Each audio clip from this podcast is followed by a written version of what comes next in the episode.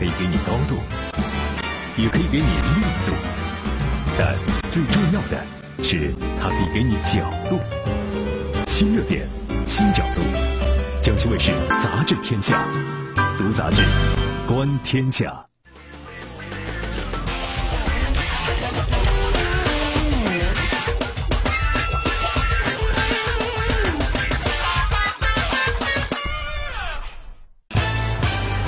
中国电影为何可以随意换档期？足球运动员怎么就容易抑郁？空气罐头是不是一门好生意？更多精彩尽在本期《杂志天下》。观众朋友，大家好，欢迎收看《杂志天下》，我是廖杰，和你一起来关注正在流行的话题。节目开始，杂志封面，最新一期综艺杂志封面话题是档期陷阱。眼下在电影市场，为了抢一个好票房，有一个大招是被频频使用，那就是换档期啊。最早用这个大招的呢是电影《梅兰芳》，他呀是突然宣布要提早一个礼拜上映，逼得左邻右舍是纷纷换档，要避开他呀。此后换档是逐渐成为了一个市场潜规则，而把这一招用得淋漓尽致的呢，就是电影《小时代二》。他原本计划在这个年底贺岁档来上映，但《小时代》一上映后引起了巨大的争议，成了一个话题焦点。片方就决定趁热打铁，改档，改到这个八月九号上映。不过，另外两部电影啊，什么《一夜惊喜》啊，还有一场风花雪月的事，已经选择了这一天来首映。于是乎呢，《小时代二》是一不做二不休啊，临时决定再提前一天。这么一来呢？是逼着其他电影是不得不跟个提前啊，在成熟的美国电影市场，档期呢有很强的规律性啊，有专门的调查公司来协调各大电影的档期。他呀通过对观众的跟踪调查，对这个不同的电影要给出最优的档期方案。而处于高速发展的咱中国的电影市场，这档期则充满着变数，随时呢都有可能来他一个乾坤大挪移啊。说的好听点叫灵活计划赶不上变化，那说的不好听啊，那就是混乱无序。电影档期啊，暑期档、贺岁档，那是传统的大档期，什么电影都想往那扎堆，没赶上的呢就自创一个档期。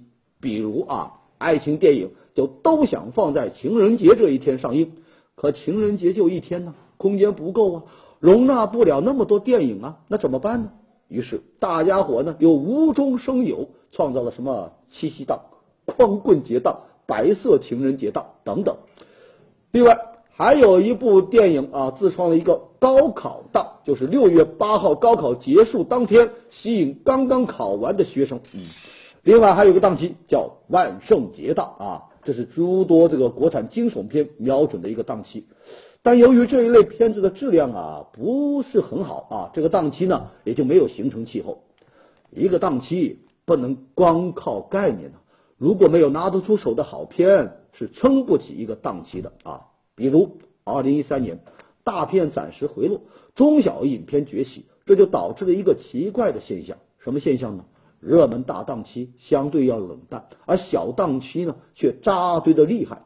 光棍节档期，一天上映十部电影，都没有一部应景的好电影。结果呢，跟光棍没有任何关系的电影《雷神二》脱颖而出，光棍档直接就成了雷神英雄档。我们回到杂志的封面，档期陷阱。要我说呀，如果电影质量不提高，你只想着炒作什么档期概念，恐怕票房迟早是要断档，进入到陷阱。好，接下来还是封面话题。周末画报封面话题是谢林伍德雷，又一位彪悍九零后。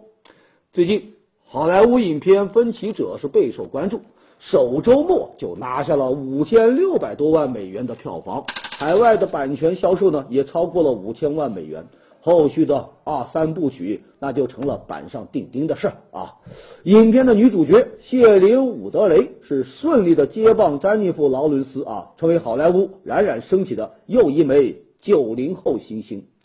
这几年好莱坞是出现了阴盛阳衰的局面，年轻的男星后继无人，啊，生猛彪悍的九零后女星是纷纷以大女人的姿态，成了一波不容小觑的影坛新势力。你看，啊，詹妮弗劳伦斯凭借《饥饿游戏》和《乌云背后的幸福线》，是既夺得了高票房，又拿了不少的奖项。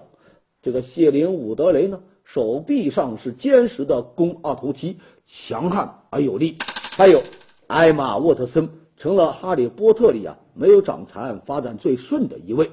另外还有走出《暮光之城》后因绯闻而备受关注的斯图尔特，以及《海扁王》里的小打女科勒莫瑞茨啊，他们清一色呀都是九零后，最小的呢都没成年。为什么眼下好莱坞是九零后女星当道呢？原因呢很简单。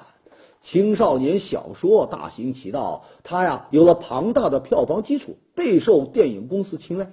另外一方面呢，是女性题材在好莱坞是越来越吃香了。如今的女性题材啊，并不是那么一种傻大姐找真爱的小妞电影，而是呢女汉子当道哦，女人呐比男人更闷啊。饥饿游戏中的女主啊，弯弓射箭保护男主角啊，还有龙纹身的女孩呢，这女主就像开了外挂一样，彪悍无敌呀。电影里的女性啊，一边把爱情价最高的价值观隐去，一边呢撕掉了需要男人保护的温柔外包装。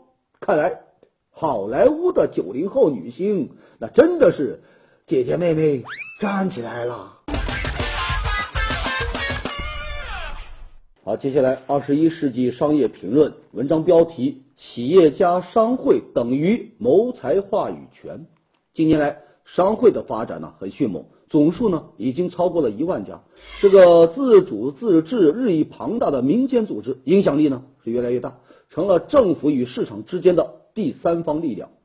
冯仑就说呀，商会啊主要干三件事：第一呢是接乡谊，第二呢是谋财富，第三件事呢。就是沟通政商，企业家通过商会来抱团，能量更大了。在跟政府沟通的时候呢，那说话的调调啊都能高一些。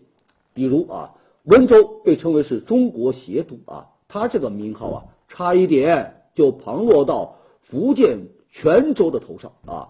这两个地方是互不相让啊，那怎么办呢？随后这温州的鞋业商会就出面了，跟有关部门去沟通，争取到了鞋都的名号。说这个现在当地企业家同时见到市领导与这个商会会长的时候啊，一般呢他都是先跟这个会长握手，再跟市领导握手。另外，商户内部啊还能形成一个互助性的组织。你缺资金的时候，为了向银行贷款，商会成员之间呢往往会相互来担保，共同来扶持啊。不过呢，这也产生了一个问题，有的时候啊就有可能出现。倒一家连一片。如今各地招商引资的时候，都特别看重商会的作用。商会到地方考察啊，可以直接见到领导，受到极高的礼遇。有的地方呢，甚至把招商专员派驻各地商会进行贴身服务。作为一种协调政府与企业关系的独立力量，商会的影响力是越来越大了。近年来，富豪代表、商人委员是越来越多，其中。很多人就是商会领袖，他们游说与这个公关的能力啊也是惊人的啊。比如制定行业标准的时候，商会呢就会去游说啊，让这个标准呢有利于这个企业。要我说呀，企业家通过商会有了话语权，可别伤害到普通消费者的权利。接下来是三联生活周刊文章标题：赌石翡翠城永恒的财富游戏。啊翡翠城指的是云南的腾冲县，它对翡翠的开发和加工啊有近六百年的历史。在腾冲的这个集市上，一些不起眼的小摊点呐，这个翡翠被随意的摆在地上，可是呢，每一家的价值啊都有可能超过了上百万啊。游客们在这呢，往往会听到不少赌石的传奇故事啊，说某个无知无畏的小年轻。揣着东拼西凑的几万块钱买了一块毛料石，打开后就发现里面是一块上等的翡翠，是一夜暴富。不过呢，跟翡翠打了十几年交道的行家呀，他就说想要靠赌石发财呀，并不靠谱。你看啊，毛料石的表面有一层风化的皮壳啊，看不到里面的情况。它里面有没有上等的翡翠，至今都没有任何科学仪器呢能够检测出来。所以呢，有那么一个说法叫“神仙难断寸玉”，就算是多年的老手，也有看走眼的时候，更别提你不懂翡翠的新手了。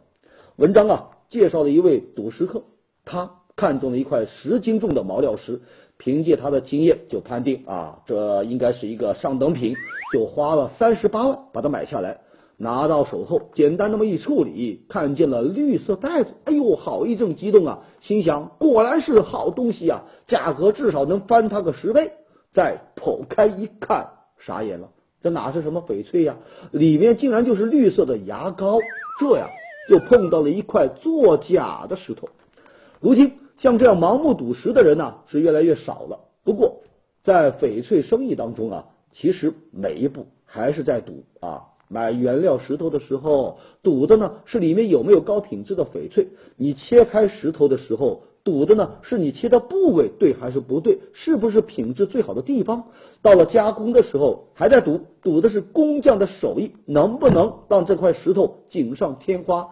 就连看起来风险最小的抛光，还是在赌啊。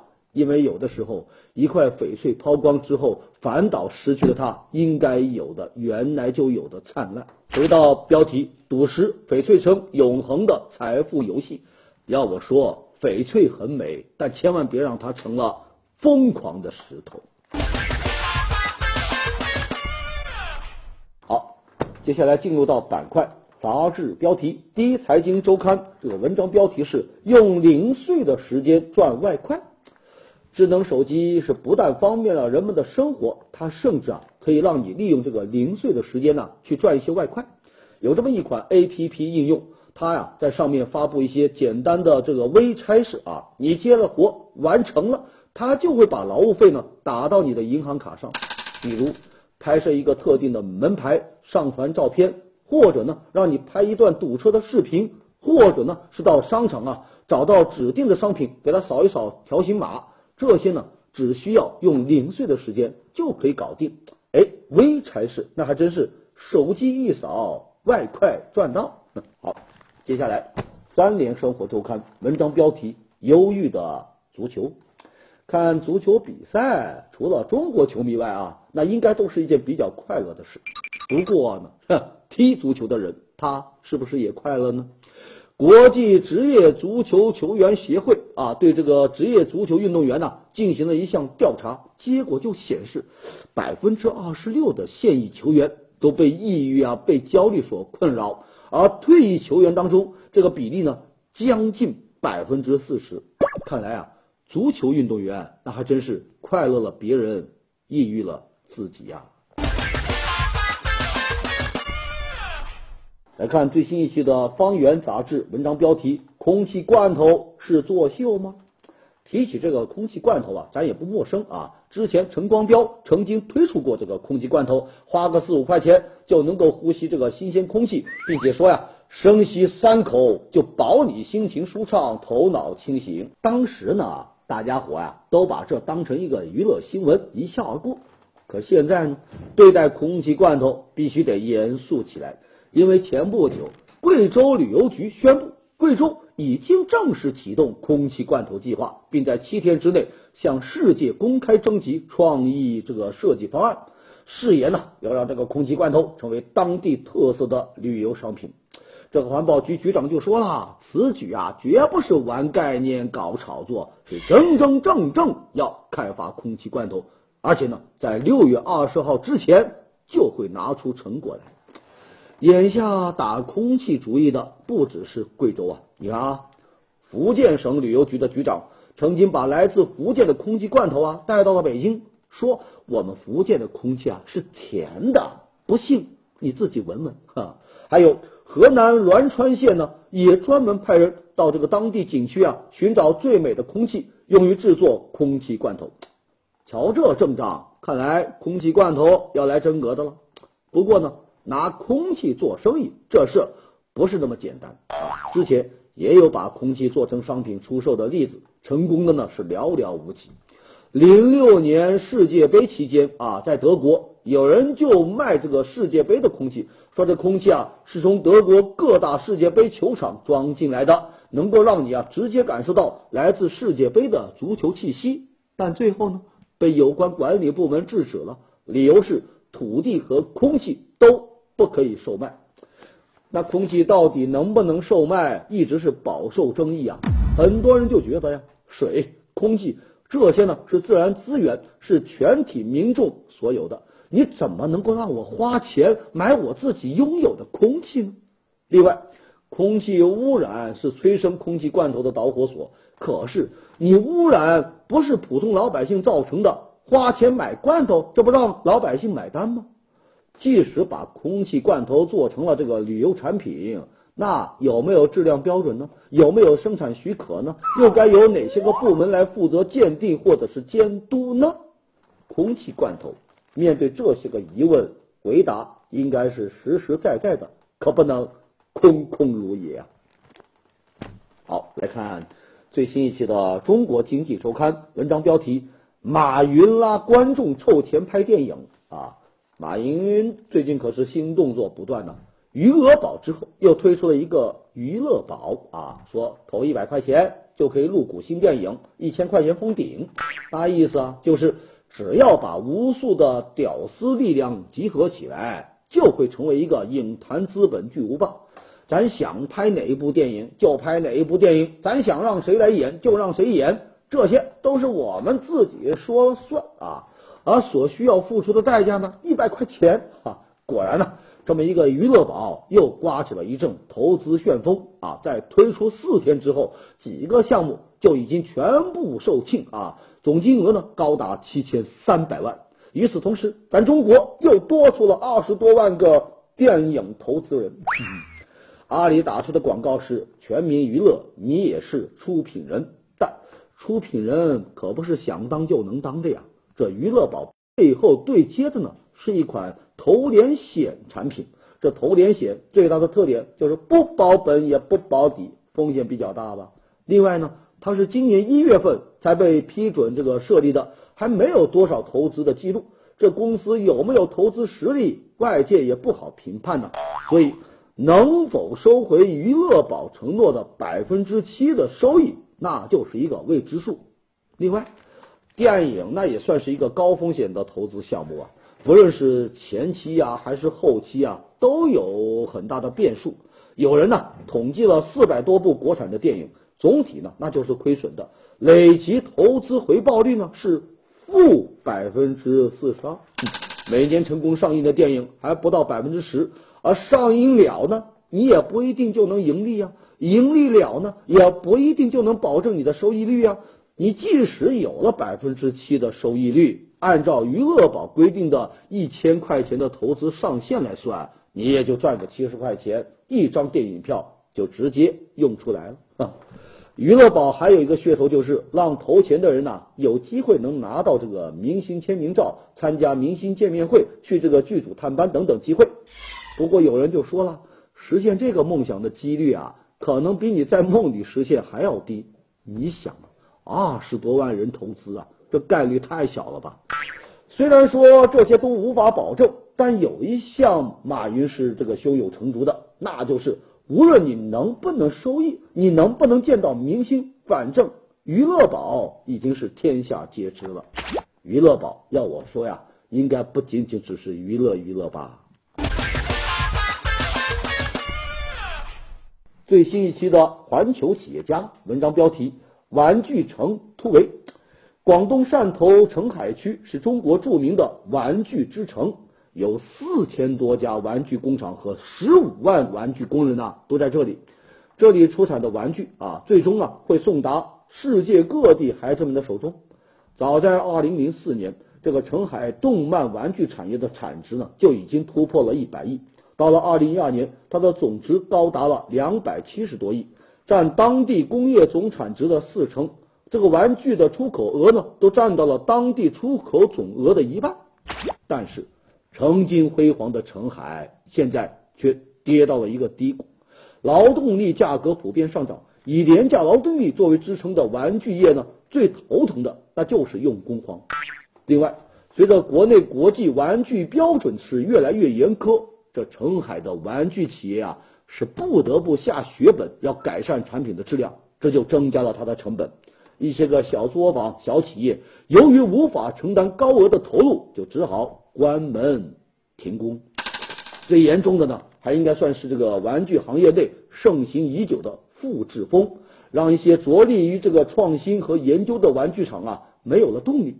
比如一家企业。有的时候推出一款新的玩具啊，能够有百分之十的利润，但呢，这新产品一经问世，哎呦，铺天盖地仿制品呐，立马就把你给淹没了啊！一个新产品，它会有上百家的玩具厂啊跟在后面仿造。现在仿造的技术啊也是越来越高端了呀，三 D 技术在造福了玩具生产的同时，也造福了。仿制品，它是大大的减少了仿制的成本，又提高了仿制的效率。有一家企业啊，甚至说，现在你开了三 D 的模具，就等于找死。所以啊，澄海的确到了要考虑如何突围的时候了。玩具之城，怎样才能玩出新花样呢？好，来看最新一期的《第一财经周刊》文章标题。穿越到十七世纪看戏，在二十一世纪的今天去看一场来自十七世纪的戏剧，这可能真的能实现了。英国莎士比亚环球剧院最近啊，将对外开放一个特别的小剧场，它最大的亮点呢，就在于完全还原了十七世纪的剧院形式，就和四百多年前人类历史上第一个室内剧院的效果是一模一样。一九九七年的时候，这个室内的剧院呢，还只是用墙砌出来的一个小地方，当做演员们的一个排练厅来使用。后来，环球剧院的艺术总监就决定要重启复古设计方案。据说呢，图纸啊是从这个这个牛津大学意外发现的，是一张创作于一六六零年的这个剧院设计草图。另外呢，这么一个只能够容纳三百多人的袖珍小剧院。无论是外观还是它的内部的装饰，乃至到了楼梯的扶手，这些设计呢，都要尽量仿制十七世纪的风格。十七世纪，你想啊，那个时候电灯都没有被发明出来，能照明的呢，只有蜡烛。所以啊，这个剧场的照明都是由这个七十二根纯蜂蜡的蜡烛啊组成的。演出的时候呢，这些个蜡烛啊。就会通过滑轮来控制它的上上下下左右移动，来满足这个剧情的需要。整个剧场的重建是花了将近七百五十万英镑，这叫什么呢？这还真是十七世纪的戏剧，二十一世纪的高花销啊！说到理工科，以前有一句话叫“学好数理化，这走遍天下都不怕”。很多家长啊，就希望自家孩子呢能够选择理工科，觉得呢理工科比较扎实，将来能够凭技术吃饭，工作比较好找。不仅如此呢，理工男也是很多女孩子心仪的选择，因为他们低调踏实，人傻钱多啊，所以这个理工科呀可以说是集万千宠爱于一。哎，可是呢，到了现如今，理工科没那么风光了啊。年轻学生逃离理工科的现象是越来越严重。有数据啊，就显示，二零一零年本科招生的总人数呢，比九八年是增加了将近六倍。但这呢，大多都是文科招生增加的功劳，理工科的招生人数啊，远远没有达到。但奇怪的是啊，市场对理工科的需求是很高的呀。据估算啊。二零二零年，中国将面临两千多万工程技术人才的缺口。它不同于这个法律热啊、金融热，工程师啊遭遇了反市场的尴尬。虽然就业市场高喊理工科稀缺，虽然理工科的身价也是在不断的攀升，但仍旧没有能够吸引年轻学生前来报考。有人就说了，工程师啊，听上去是苦活累活。你想啊。张工、王工、李工和那些个什么艺术家、文学家、歌唱家一比，差远了。也有人就觉得啊，关键的问题啊，还在于工程类教育的本身。有专家就说了，现在的大学承担了过多补课的责任，原本是中学就应该解决的动手能力、素质教育，直到大学还在占用大量的课时。另外，一些学校为了追求现实利益呢。他就不愿在工科方面呢下功夫啊。这些年大学扩招的呢，主要就是一些个人文学科、社会学科这些个学科呢，啊，办学成本比较低，就业门槛也不高。而理工科的成本则要高得多啊，尤其是学院的实验设备需要很大的投入，理工科学习周期也比较长，成效呢并不快。所以啊，这么一对比，工科教育自然就受冷落喽。理工科遇冷，要我看呐，那是因为大学教育啊有点燥热呀。来看最新一期的《南方人物周刊》，介绍几个瑞词。第一个词“杨家乐”。这杨家乐啊，就是指外国人在中国开办的农家乐啊。最初啊，一些在中国工作的外国人，因为觉得呢都市压力比较大，就开始寻找那原汁原味的大自然啊。有人就发现了一些宛若世外桃源的小村子，干脆就留了下来，租下那么几套农房，做成了小旅馆，办起了旅游。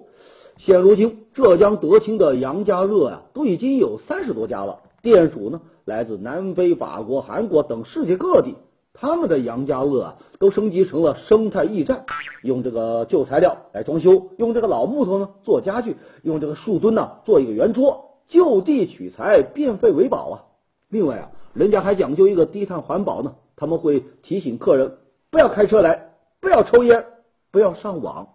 杨家乐那还真是与自然同乐。好，下一个瑞词。美人鱼游泳，很多人都羡慕这个美人鱼啊，觉得啊游泳的泳姿啊很美。现在呢，你也可以做到。最近啊，这个菲律宾呢开设了一门美人鱼游泳课程，就是让学员呢穿上专门的这个美人鱼的服装啊，学习如何正确使用鱼尾和恰当的呼吸技巧来游泳。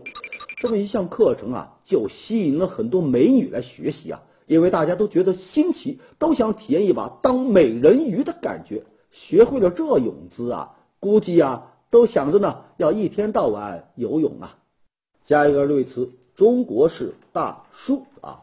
当下荧屏啊，除了那些最热的年轻演员，大叔们也拥有了他不可撼动的地位。你像吴秀波、张嘉译。黄磊、陆毅，他们都是大叔级的典型代表，也受到各年龄段粉丝的喜爱。他们的年龄呢，四十左右，形象健康，无论是人品还是演技呢，都得到了这个观众的肯定，就被称为是中国式大叔。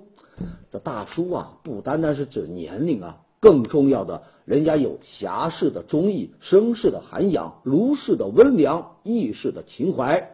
他们能屈能伸，可张可弛，永远会让年轻一辈啊是驻足仰慕，倾心向往。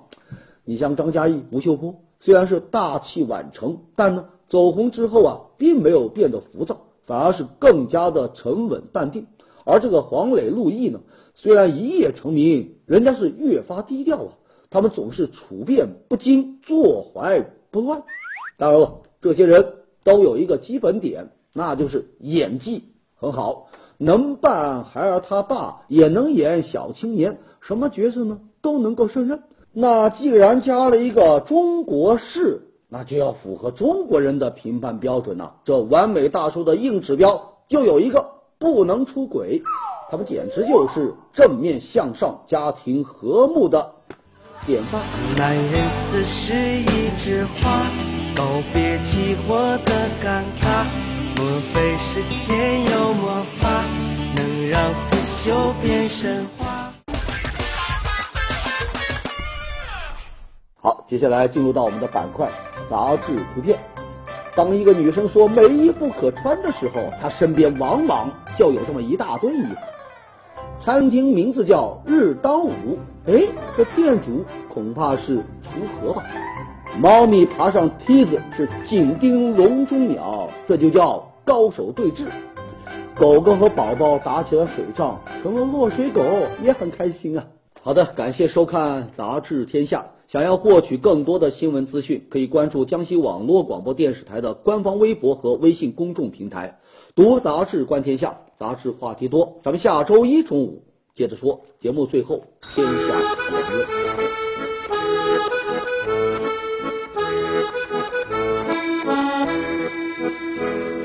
论